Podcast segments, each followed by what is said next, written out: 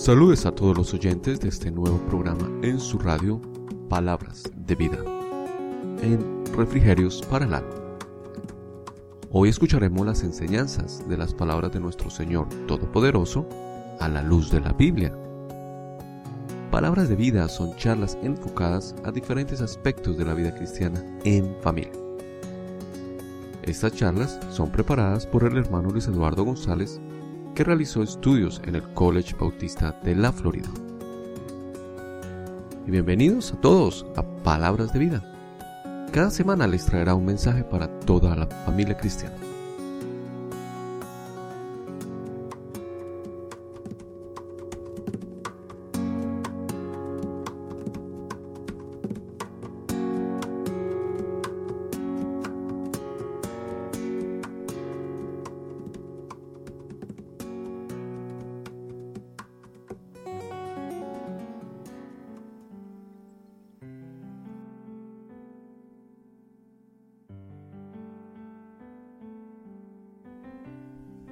La Biblia tiene principios para la vida hogareña y en muchos de los pasajes exalta la figura del padre y de la madre. Todo hombre creyente que tiene esposa e hijos es pastor de su hogar. Estos pastores no son ordenados por ninguna organización sino por Dios mismo, y lo son desde que se comprometieron a tener un hogar. El hogar es un gran ministerio al cual son llamados los padres. Aquí hay que invertir hay que trabajar, animar, consolar, disculpar y enseñar principios bíblicos. Dios, el Padre Sabio, desea formar padres varones, sabios, para que transmitan esta sabiduría a la esposa e hijos. En la semana de hoy, el hermano Luis Eduardo continuará con su tema de familia. La semana pasada el tema fue acerca de los padres y su responsabilidad y hoy le vamos a dar la oportunidad a las madres. Las madres por voluntad del Señor. Vamos a ver, hablar de, vamos a escuchar acerca de las madres protectoras, los deberes con el hogar y cómo predicar sin palabras. Y escuchemos al hermano Eduardo.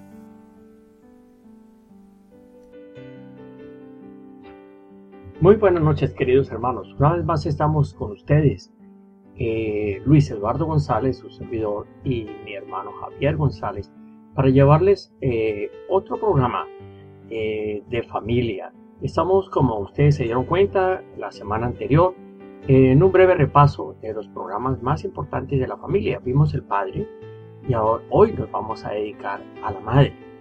Vamos a ver nuevamente las personas o algunos ejemplos de madres por voluntad del Señor, eh, madres que se han esforzado en la vida por cuidar a sus hijos y también algo muy importante, el papel de la mujer en, la, en el hogar, cómo la mujer con su comportamiento, sin palabras, puede llegar a convertir a, su esposo para llevarlo al Señor.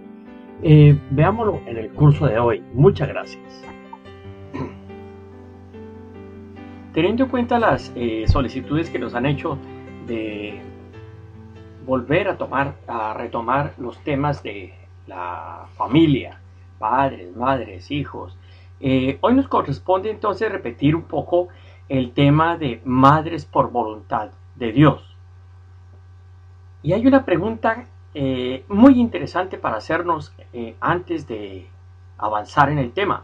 ¿Hay para Dios una cosa difícil? Veamos para comenzar Génesis 3:20. Y llamó a Adán el nombre de su mujer Eva, por cuanto ella era madre de todos los vivientes. Dice el versículo, Adán llamó a su esposa Eva, que significa vida, porque fue la primera madre de todos los que vivirían físicamente. Y Génesis 4.1 dice, conoció Adán a su mujer Eva, la cual concibió y dio a luz a Caín y dijo, por voluntad de Jehová he adquirido varón.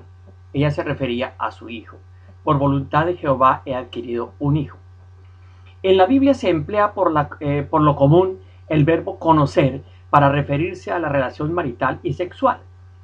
Debe notarse que cuando Eva dio a luz a su primer hijo, ella le dio al Señor sincera alabanza por el Hijo. Eva estaba procurando relacionarse correctamente con Dios, en gratitud por su amor, perdón y ayuda. La Biblia nos da muchos ejemplos. Miremos unos tres o cuatro solamente. Ya eh, vimos el caso de Eva. Ahora continuemos con uno muy importante que es la señora Sara, esposa de Abraham. Fue un gran ejemplo de voluntad del Señor.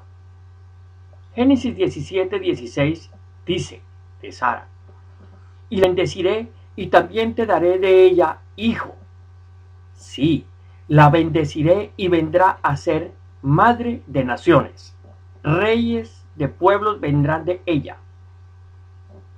Como dice el versículo 15, habla de Sara. Sara significa princesa. El versículo 10 indica el lugar como madre de naciones.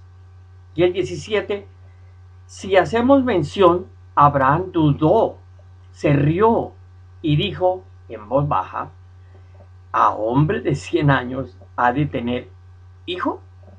¿Y Sara ya de 90 años ha de concebir? El versículo 19 respondió Dios, ciertamente Sara tu mujer te dará a luz un hijo y llamará su nombre Isaac. Si vamos a Génesis 18:14, encontramos, ¿hay para Dios una cosa difícil? Dios quiere que los creyentes entiendan que Él tiene el poder para llevar a cabo lo que ha prometido. Jesús puso de relieve esta verdad cuando dijo, para Dios todo es posible. Esto lo encontramos en Mateo 19:26. Ahora pasemos a otro caso. Vamos a, tener el, el personaje central de este siguiente caso, es Raquel. ¿Qué pasó con Raquel? Estamos hablando de los hijos de Jacob, estamos hablando de la esposa de Jacob.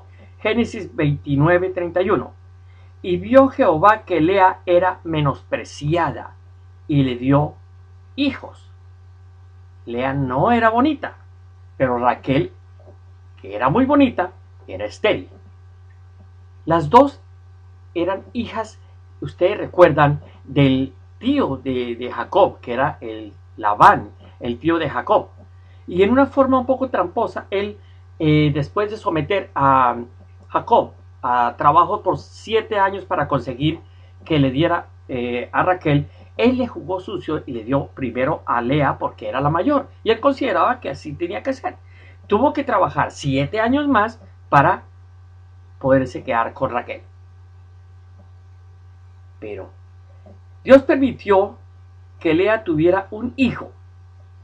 Ella dio a luz a Judá y del linaje de Judá nació Cristo esto hay que tenerlo muy en cuenta. Entonces viene de Lea, que tuvo a Judá. Mateo 1, del 3 al 16, nos habla de este punto. A menudo Dios se pone al lado de los que están oprimidos o que son tratados injustamente. Esto lo vemos Salmo 9, 18, Salmo 22, 14 y Lucas 4, 18. Para Dios es intolerable la injusticia sobre todo entre su pueblo, el pueblo del pacto, según Colosenses 3:25.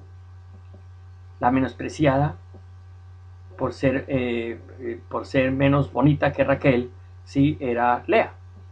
Génesis 30, 22 al 25, ¿qué dice? Y se acordó Dios de Raquel, y la oyó Dios, y le concedió hijos y concibió y dio a luz un hijo y, dijo, Dios ha quitado mi afrenta. Y llamó su nombre José. Ustedes recuerdan a José, que es un tipo de Cristo, diciendo, añádame Jehová otro hijo. Entonces, pues ella concibió a José después de haber sido estéril y ahora le está pidiendo otro hijo. Y, y se lo exigía a su esposo. Si dame hijos le dijo a su esposo, desesperada. Estos versículos registran la formación de la familia de Jacob, los fundadores de las tribus de Israel. El relato muestra que Dios obró para llevar a cabo su propósito supremo a pesar de las debilidades, las luchas y los defectos humanos de la familia de Jacob. ¿Cuál es el problema realmente? Si miramos eh, en el capítulo 30, versículo 1 dice, viendo Raquel que no daba hijos a Jacob, tuvo envidia de su hermana Lea y decía a Jacob, dame hijos, si no me muero. ¿Por qué? En el antiguo oriente, a una mujer sin hijos se le consideraba con menosprecio. No valía para no servía para nada. De aquí el desesperado comentario de Raquel. Esto nos muestra eh, una vez más que la voluntad del Señor y este título, Madres por voluntad de Dios, es un hecho. Para terminar estos cuatro ejemplos de Madres por voluntad del Señor, quiero tratar el tema de una mujer que sufrió y que luego fue exaltada, fue premiada por el Señor. Su nombre es Ana. Ana significa gracia. El versículo 1 habla de sufrimiento. Al final se habla de victoria. El esposo de Ana se llamaba Elcana. La historia de Ana comenzó con angustia porque no podía tener hijos. Dios responde a sus plegarias. Si leemos primera de Samuel versículos 1 al 10, vamos a encontrar eh, cómo sucedió toda esta historia. Hubo un varón en, Raman, de Sofín, del monte de Efraín, que se llamaba Elcana, hijo de Joroam, hijo de Eliú, hijo de Toú, hijo de Sub, Efrateo. Y tenía él dos mujeres, cosa que no le agradaba al Señor. El nombre de una era Ana y el de la otra Penina. Y Penina tenía hijos, mas Ana no los tenía. Y todos los años aquel varón subía de su ciudad para adorar y para ofrecer sacrificio a Jehová de los ejércitos en Silo, donde estaban dos hijos de Elí, Ofni y Finés, sacerdotes de Jehová. Y cuando llegaba el día en que el Cana ofrecía sacrificio, daba a Penina su mujer y a todos sus hijos y a todas sus hijas y a cada uno su parte. Pero a Ana daba una parte escogida porque amaba a Ana, aunque Jehová no le había concebido tener hijos. Y su rival la irritaba, enojándola y entristeciéndola, porque Jehová no le había concebido tener hijos. Así hacía cada año cuando subía a la casa de Jehová, la irritaba así, por lo cual Ana lloraba y no comía. Y el Cana su marido le dio, le dijo, Ana, ¿por qué lloras? ¿Por qué no comes? ¿No te soy yo mejor que diez hijos? Y se levantó Ana después que hubo comido y bebido en Silo, y mientras el sacerdote Elí estaba sentado en una silla junto a un pilar del templo de Jehová, ella con amargura de alma oró a Jehová y lloró abundantemente. Hay un comentario muy interesante que dice, la esterilidad de Ana se atribuye directamente a la actividad de Dios. Él había impedido que ella tuviera hijos para prepararla para el nacimiento de su hijo Samuel, de la misma manera que a veces Dios pudiera hacer que los creyentes sufran decepciones o pudiera llevarlos a situaciones en las cuales se sientan insuficientes o inferiores a fin de seguir cumpliendo su voluntad en la vida de ellos. Los creyentes deben hacer lo que hizo Ana, llevar sus circunstancias y sufrimientos directamente al Señor y esperar en Él. El Cana tenía piedad y amor por el Señor. Cada año subía para adorar al Señor con las dos mujeres. Ana preferida, pero no tenía hijos situación que eh, aprovechaba Penina para humillarla. Por lo tanto, pues Ana sufría. Entonces Ana le pide a Dios un hijo varón con la promesa de dedicarlo al Señor. Ahora su hijo que nació se llamó Samuel. y, lo, y, como lo prometió, su vida fue dedicada al Señor. Si miramos qué sucedió con este sobre este aspecto, los versículos 14 al 20 dicen, del primer capítulo de Samuel, de primera de Samuel. Entonces le dijo Elí, ¿hasta cuándo estarás ebria? Digiere tu vino. Y Ana le respondió diciendo, No, Señor, yo soy una mujer atribulada de espíritu, no he bebido vino ni sidra, sino que he derramado mi alma delante de Jehová. No tengas a tu sierva por una mujer impía, porque por la magnitud de mis congojas y de mi aflicción he hablado hasta ahora. Elí respondió y dijo, Ve en paz, y el Dios de Israel te otorgue la petición que le has hecho. Y ella dijo, Halle tu sierva gracia delante de tus ojos. Y se fue la mujer por su camino y comió, y no estuvo más triste. Y levantándose de mañana, adoraron delante de Jehová, y volvieron y fueron a su casa en Ramá. Y el Cana se llegó a Ana su mujer, y Jehová se acordó de ella. Aconteció que al cumplirse el tiempo, después de haber concebido, Ana dio a luz un hijo, y le puso por nombre Samuel, diciendo, por cuanto lo pedí a Jehová. Dijo Elí, Elí, se expresó de la siguiente forma, cuando vio a Ana que estaba orando. ¿Hasta cuándo estarás ebria? Digiere tu vino. Elí juzgó con prejuicio.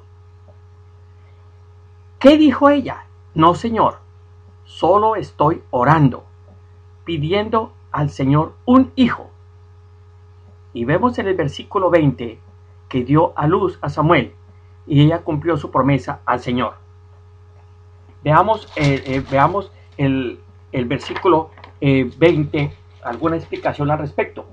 Aunque este libro trata mayormente de la transición de la historia de Israel desde el periodo de los jueces hasta el establecimiento del reinado, los primeros ocho capítulos se consideran en el nacimiento, los primeros años y liderazgo profético de Samuel, el último juez. Este profeta de Dios procedió la institución del rey en Israel, quien estaba subordinado a la palabra y al Espíritu de Dios representados por Samuel. En toda la Biblia, el profeta como representante de Dios para Israel tenía prioridad sobre la dignidad real y todos los demás cargos. Entonces vimos que la promesa de dedicar a su hijo al Señor no fue en vano. Samuel fue un hombre importante, fue un profeta importante. ¿Y qué dice el, versículo 23 al 28. El Cana, su marido, le respondió, haz lo que bien te parezca, quédate hasta que lo destete, solamente que cumpla Jehová su palabra. Y se, y se quedó la mujer y crió a su hijo hasta que lo destetó. Después que lo hubo destetado, lo llevó consigo con tres becerros, un afa de harina y una vasija de vino y lo trajo a la casa de Jehová en Silo, y el niño era pequeño. Y matando al becerro, trajeron al niño a Elí, y ella dijo, Oh Señor mío, vive tu alma, Señor mío, que soy aquella mujer que, es, que estuvo aquí junto a ti orando a Jehová. Por este niño oraba, y Jehová me dio lo que le pedí. Yo pues lo dedico también a Jehová, todos los días que viva será de Jehová. Y adoró allí a Jehová. Entonces, Ana entregó a Jehová tres años más tarde a Samuel. Y fue entonces un gran siervo de Dios. Y Dios en esta forma exaltó a Ana. ¿Qué podemos decir entonces? Dios nos da todo lo que pidamos. Ahora ustedes, ¿cómo creen que, se expresó posteriormente Ana? En Primera de Samuel, el siguiente capítulo, el capítulo 2, los versículos 1 al 3, vamos a leer solamente tres versículos. Y Ana oró y dijo, mi corazón se regocija en Jehová, mi poder se exalta en Jehová, Mi boca se ensanchó sobre mis enemigos por cuanto me alegré de tu salvación. No hay santo como Jehová, porque no hay ninguno fuera de ti, y no hay refugio como el Dios nuestro. No multipliquéis las palabras de grandeza y altanería. Cesen las palabras arrogantes de vuestra boca, porque el Dios de todo saber es Jehová, y a él le toca el pesar las acciones. Este es un comentario, eh, eh, eh, algunos comentarios fueron tomados de la versión de la Biblia de estudio, pero aquí podemos observar claramente que el Señor, estando con nosotros, nos da todo lo que le pidamos.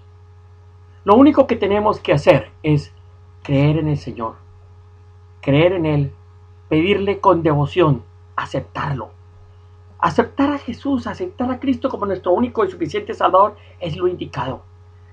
Estar cerca de Él es lo indicado porque Él siempre está con nosotros.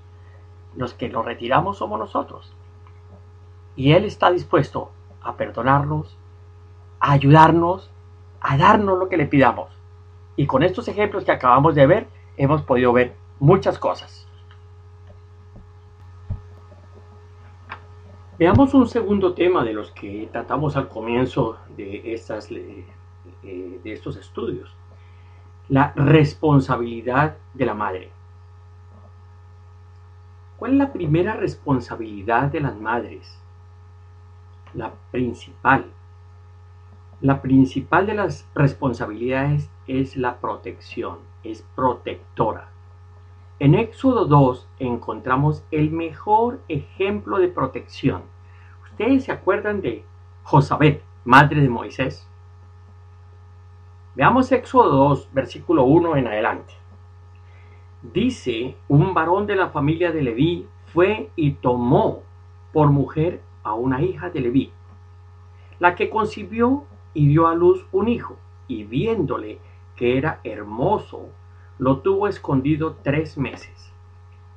Pero no pudiendo ocultarle más tiempo, tomó una arquilla de juncos y la calafateó con asfalto y brea, y colocó en ella al niño y lo puso en un carrizal a la orilla del río. Y una hermana suya se puso a lo lejos para ver lo que acontecería. Y la hija de Faradón descendió a lavarse al río y paseándose sus doncellas por la ribera del río, vio ella la arquilla en el carrizal y envió a una criada suya a que lo tomase. Y cuando lo abrió, vio al niño, y aquí que el niño lloraba, y teniendo compasión de él, dijo, de los niños de los hebreos es este. Entonces su hermana dijo a la hija de Faraón, iré a llamarle una nodriza de las hebreas para que críe este niño? La hija de Faraón le dijo, ve. Y fue la doncella. Imagínense a quién llamó. Llamó a la madre del niño. Llamó a Josabet. El hijo a que se refiere es Moisés. Su nacimiento su liberación de la muerte y los años de juventud estuvieron bajo la dirección de Dios a fin de que liberara a Israel de la esclavitud. La madre de Moisés fue dirigida por Dios para salvar la vida de Moisés. Dios le dio los medios para protegerlo, porque Moisés estaba en los planes y propósitos de Dios para Israel. Y no hay nadie mejor en el mundo que la madre para proteger a los hijos. Dios honra la fe de la madre de Moisés. Y Dios siempre honra la fe de las madres. La madre es un instrumento en las manos de Dios para guiar a los hijos. La madre y el padre somos los responsables de animar a nuestros hijos a servir a Dios, no desalentarlos. ¿Por qué? Fue por voluntad de Dios que llegaron los hijos. La mujer debe colaborar en la obra de Dios formando nuevos líderes, hijos que van a ser firmes constantes y conocedores de la palabra de Dios. Y un eh, tema importante que también tocamos fue la autoridad de las madres. La Biblia tiene aspectos interesantes alrededor de este tema. En la Biblia, las madres pueden ver la bendición que tienen. Lógicamente, y ya lo vimos en el programa de los padres, también pueden ver la bendición que tienen. O sea, que este mensaje no está dirigido exclusivamente a las madres. Ya vimos que también es de los padres. ¿Y en qué consiste esta bendición? Ser madre o ser padre es una bendición porque convierte a los padres en autoridad. Hablemos de la madre. Ser madre es una bendición porque convierte a la mujer en autoridad. Este concepto a veces se olvida. Se piensa que la autoridad es del papá. Parece que la mamá no existiera para ejercer autoridades. En otros casos, hay madres que se ponen bastante fuertes, con demasiada autoridad.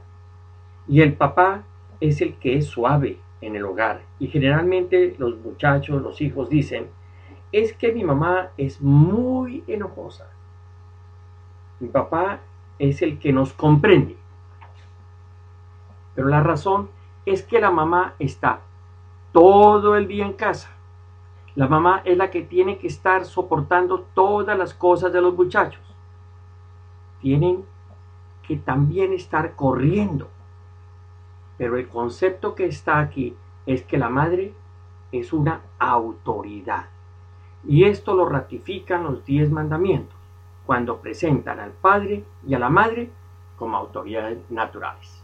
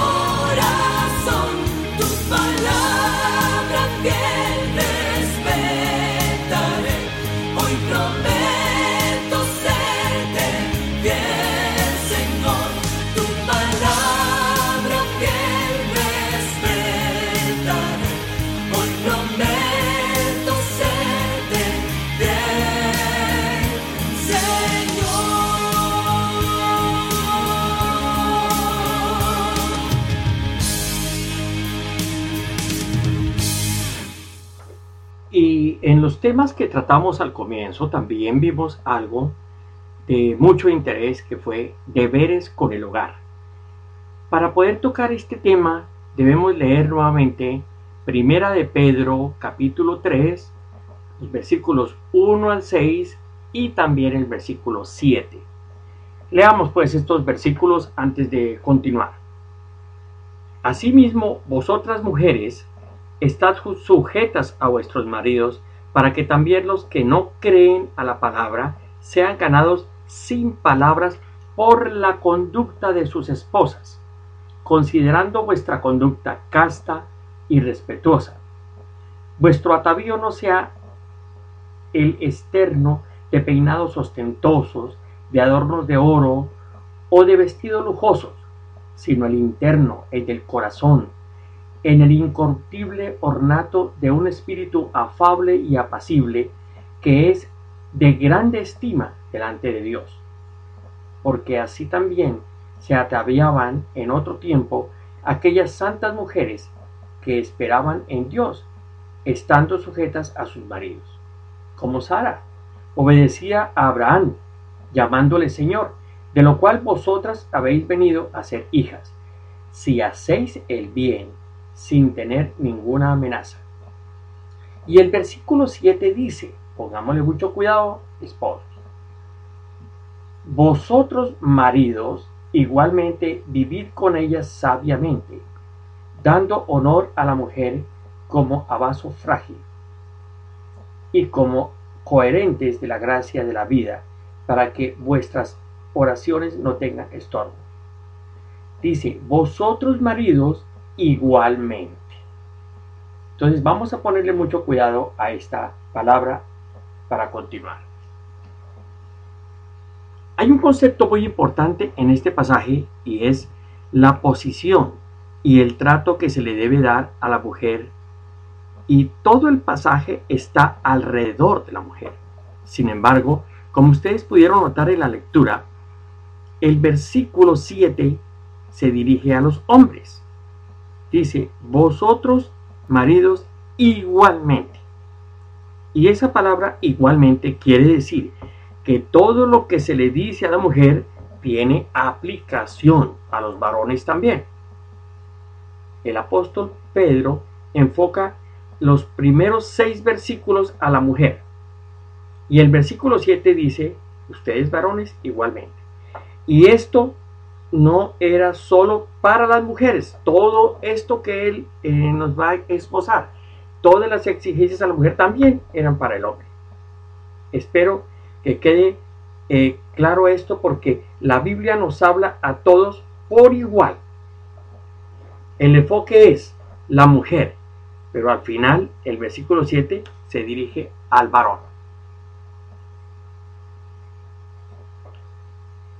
Es interesante ver que en la Biblia también se le habla mucho a la persona que está en el lugar inferior. Si hay alguna persona que está bajo la autoridad, como el caso de la esposa. Entonces, a los que están bajo la autoridad se les habla mucho y al jefe se le habla poco, aunque la responsabilidad que se pone sobre ellos es enorme. También a los siervos, por ejemplo, en la antigüedad a los siervos se les hablaba mucho. Cuando tocamos este tema lo podríamos ver bastante y a los amos muy poco. Sin embargo, la responsabilidad siempre es grande al que está en la jefatura. Ahora, una cosa que es importante aquí es observar que los deberes que consolidan la unidad del hogar incluyen en primer lugar los deberes de la mujer, pero también el deber del varón. El pasaje nos va a hablar de los deberes de la mujer y del hombre para que se consolide el hogar. Ese es el propósito. Consolidación del hogar. La Biblia tiene mucho interés en el hogar, aunque no es el único tema. Existen muchos más y lógicamente tendríamos que saber prácticamente de todos.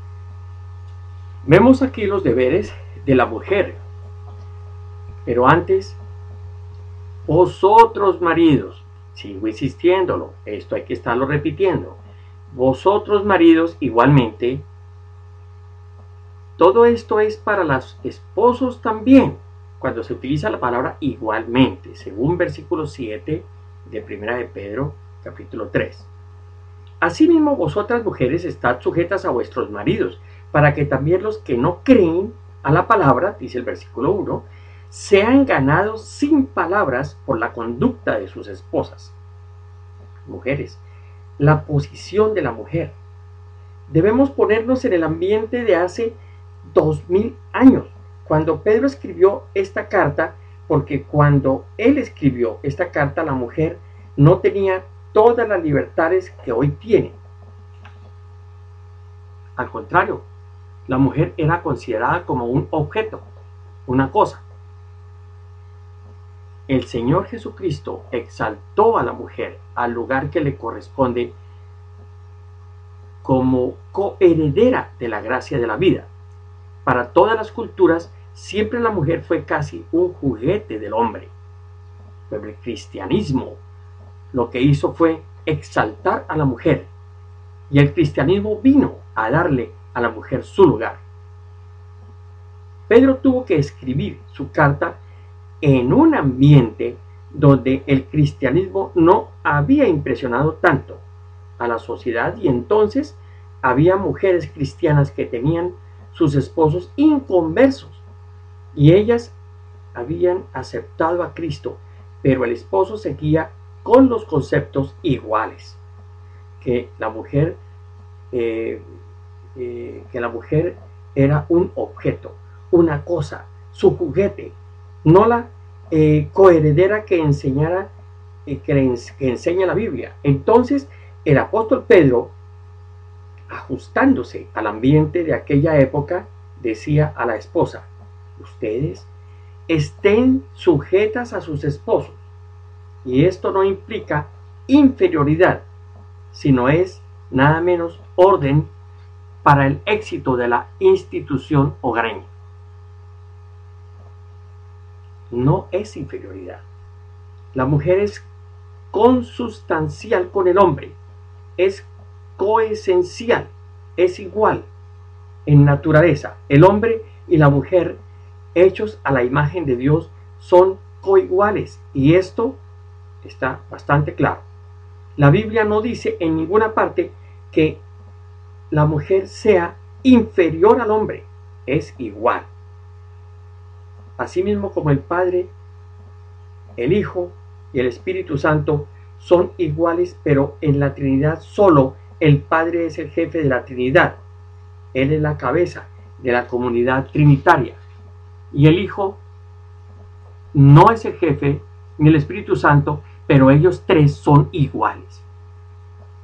Tienen el mismo poder, la misma eternidad. Todo igual, pero el Hijo se sujeta al Padre.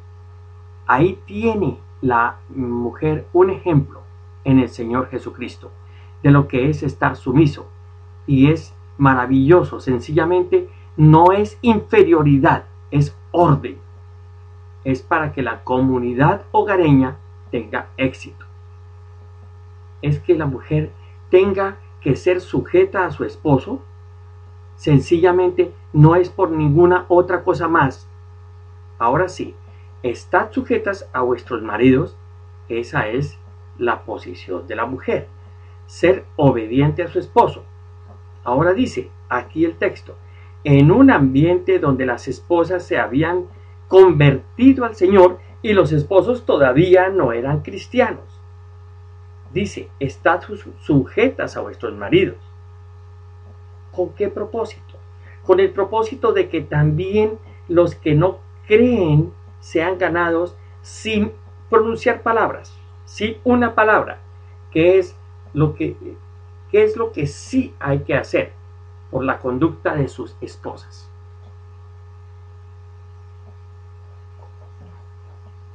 la Biblia de estudio nos dice, maridos, sean ganados. Pero le dice a la esposa cómo debe comportarse para llevar a Cristo a su esposo inconverso. Debe someterse a su esposo y reconocer que Él es la cabeza de la familia. Debe conducirse de una manera respetuosa y pura, con espíritu suave y apacible.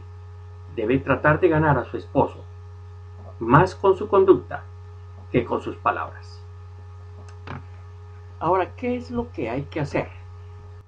Se puede predicar sin palabras y esta predicación nos corresponde a todos, porque algunos tenemos el privilegio de predicar públicamente la palabra de Dios y exponer la Biblia, pero toda la iglesia de Cristo debiera predicar sin palabras, con la conducta. Y si predicamos por palabras, predicar el otro mensaje también, el mensaje de la conducta. Hermanos, ustedes y yo podemos predicar con nuestra vida. No necesitamos abrir la boca para predicar, pero la gente sí va a ver cómo vivimos. Y si hay un esposo inconverso, él va a ver la conducta suya y eso interesa. Ahora, eso no significa que nunca hable a su esposo. Hermana, eso, eso no quiere decir O usted, hermano, aplicando lo que eh, dice Pedro, igualmente, todo lo que estamos diciendo también igualmente es para los hombres, porque puede ser que haya un esposo que su esposa no es creyente. Pues no hable tanto, hermano, condúzcase con ella, con esa mujer y gánesela para el Señor, con su conducta. A veces uno quiere ganar con muchas palabras, pero la conducta es inconsecuente y entonces, en lugar de ganar la persona, se endurece. El mal testimonio no ayuda. Entonces aquí dice el apóstol varias cosas para, para los que no creen. Dice la palabra de Dios que lo que los va a quebrantar no va a ser muchas palabras que les hablemos, sino que va a ser nuestra conducta, la conducta.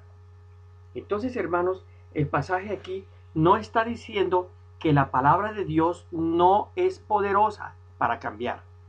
El apóstol Pedro ha dicho, es la que regenera. La palabra de Dios es la que regenera. Y esto, y, lo está diciendo, si hay una ocasión. A veces se está hablando mucho y conduciéndose mal. Y dice aquí Pedro, no hablen tanto, prediquen con su testimonio. Pero cuando haya ocasión de hablar, hablen. Cuando haya ocasión para que su esposo permita que el pastor le dé una entrevista, hágalo. Y si es posible, invite a una reunión en donde se va a dar la oportunidad para que oiga. Eh, hay que exponer al esposo no creyente para que aquel corazón indócil, incrédulo y que no quiere hacer caso, el Señor pueda darle la, la ocasión, la oportunidad también para que con la conducta más esa palabra venga y ocurra lo que dice aquí, sean ganados, sin palabras, porque hermanos, no hay ganancia más grande y más hermosa que ganar a alguien para Cristo. ¿Y qué mejor si es porque ha visto la conducta de aquella esposa? Eso es maravilloso. Eso es lo que está diciendo aquí Pedro. Hablemos, pero hablemos con la vida también. Y fíjese que esto dice Pedro, sean sumisas al esposo para que sean ganados. Es posible que su esposo en la calle, en el trabajo, eh, tenga momentos difíciles y quizá lo regañó el jefe, quizá no salieron bien los negocios, pero al llegar a la casa se encuentra con una esposa que es un consuelo, que es un refrescante, que es un oasis en medio de este desierto, qué bueno. Pero si cuando llegue el esposo usted le importa que haya llegado o que no haya llegado y usted quiere, sigue haciendo sus cosas, usted está fallando. Deje de hacer cualquier cosa y recíbalo, atiéndalo. A veces no nos damos cuenta y esas cosas van arruinando la vida del hombre, porque siente que allá afuera hay amargura, regaños del jefe y todo, y en la casa nada. Pero si allá, pero si allá afuera fue amargo, pero en la casa hay una dulzura, ahí se arregla todo. Hay que entender, a veces nosotros queremos que nos den, pero no queremos dar. Veamos hermanos, esto es muy importante en su vida. Entonces, la conducta de la esposa es mucho más importante para hacer cambiar al esposo no creyente. Y repetimos algo importante, la posición de la esposa. Ser obediente, ganando al esposo, actuando bien y no con tanta palabra. Acuérdese, aquí hay tres cosas. Sumisión, ganar porque, porque esa es la mejor ganancia. Y por otro lado, predicando con la vida más que con palabras, aunque hágalo con palabras también cuando sea necesario. Y si usted tiene una esposa no creyente, haga lo mismo. Esto no es solo para mujeres, esto es para hombres. Así dice Pedro en el versículo 7. Vosotros igualmente. Déjenme decirles, eh, dejarle a los hermanos, a los esposos, tres puntos muy importantes eh, que encontramos en los comentarios bíblicos. debe ser atento y comprensivo con su esposa al vivir con ella en amor y en armonía con la palabra de Dios. Esto lo encontramos en Efesios 5, 25 al 33 y, Colosenses 3, 19. Debe tratarla con respeto como coheredera de la gracia y de la salvación de Dios. Debe honrarla y protegerla y suplir para sus necesidades. Es posible que más frágil sea, se refiera a la fuerza física de la mujer. El esposo debe apreciar muchísimo a su esposa, que procura amarlo y ayudarlo de acuerdo con la voluntad de Dios. Debe evitar el trato impropio o injusto de la esposa. Pedro indica que el esposo que deja de vivir con la esposa de manera comprensiva y de honrarla como hija de Dios, perjudicará su relación con Dios al crear una barrera que impida que Dios la favorezca cuando acude a Él en oración. Esto lo vemos en Colosenses 3:19. Entonces, hermanos, podemos concluir. Debemos estar seguros, hermanos, que para Dios no hay nada difícil o complicado o imposible. Debemos estar seguros de la respuesta del Señor cuando le pedimos algo. No hay problema que el Señor no pueda solucionar. Si hablamos de mi salud, hablamos de la familia, de, la familia, hablamos de problemas económicos, falta de trabajo. Recordemos, hermanos, lo que hemos aprendido en este tema o en estos eh, temas que hemos tocado hoy. Fe. Y el Señor responde. Él nos pone a esperar algunas veces. Nos manda pruebas para probar nuestra fe y paciencia. La Biblia dice, confía en el Señor y Él hará. Qué lindo saber reconocer el eh, sacrificio, trabajo, abnegación, paciencia que han tenido las madres con nosotros y que reconozcamos la autoridad que Dios ha puesto en las manos de ellas. Y cuando nos eh, referimos al respeto a los padres, hermanos, hoy somos hijos, mañana seremos padres. ¿Cómo nos gustaría que nos, nuestros hijos nos traten como nosotros tratamos a nuestros padres hoy, con amor, con paciencia, consideración, soportándonos los unos a los otros. Hermanos, Dios nos quiere tener ante su presencia, no fuera de ella. Los invito a pensar en estos puntos y a pensar en tener más cerca al Señor a pensar en aceptar a nuestro Señor Jesucristo como su único y suficiente Salvador. Hágalo, hermano. Consulte con sus pastores. Vean la posibilidad de seguir una vida cristiana con Cristo. Buenas noches.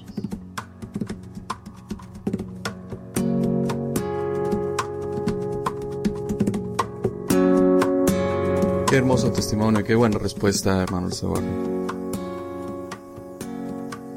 Esperamos escucharlos a todos ustedes a través de nuestro email con más preguntas acerca de, nuestros programas, de las conferencias y de las inquietudes que ustedes ah, puedan tener acerca de estos temas. Con mucho gusto, el hermano Eduardo los contestará en los siguientes episodios.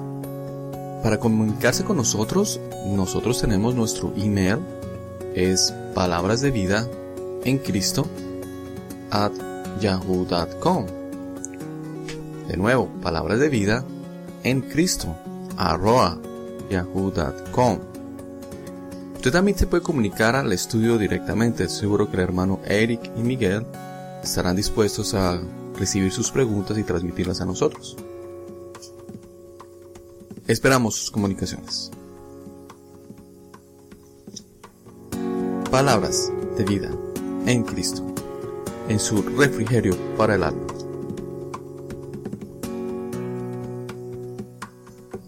Les damos las gracias por asistir a, y escuchar a nuestro programa esta noche. En la producción, Javier González y en el ministerio, Luis Eduardo González. Palabras de vida en Cristo.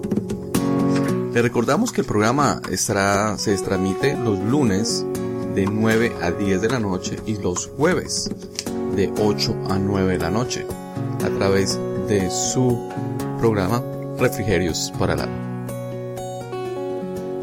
Los esperamos la próxima semana en Refrigerios para el Alma. Palabras de vida en Cristo.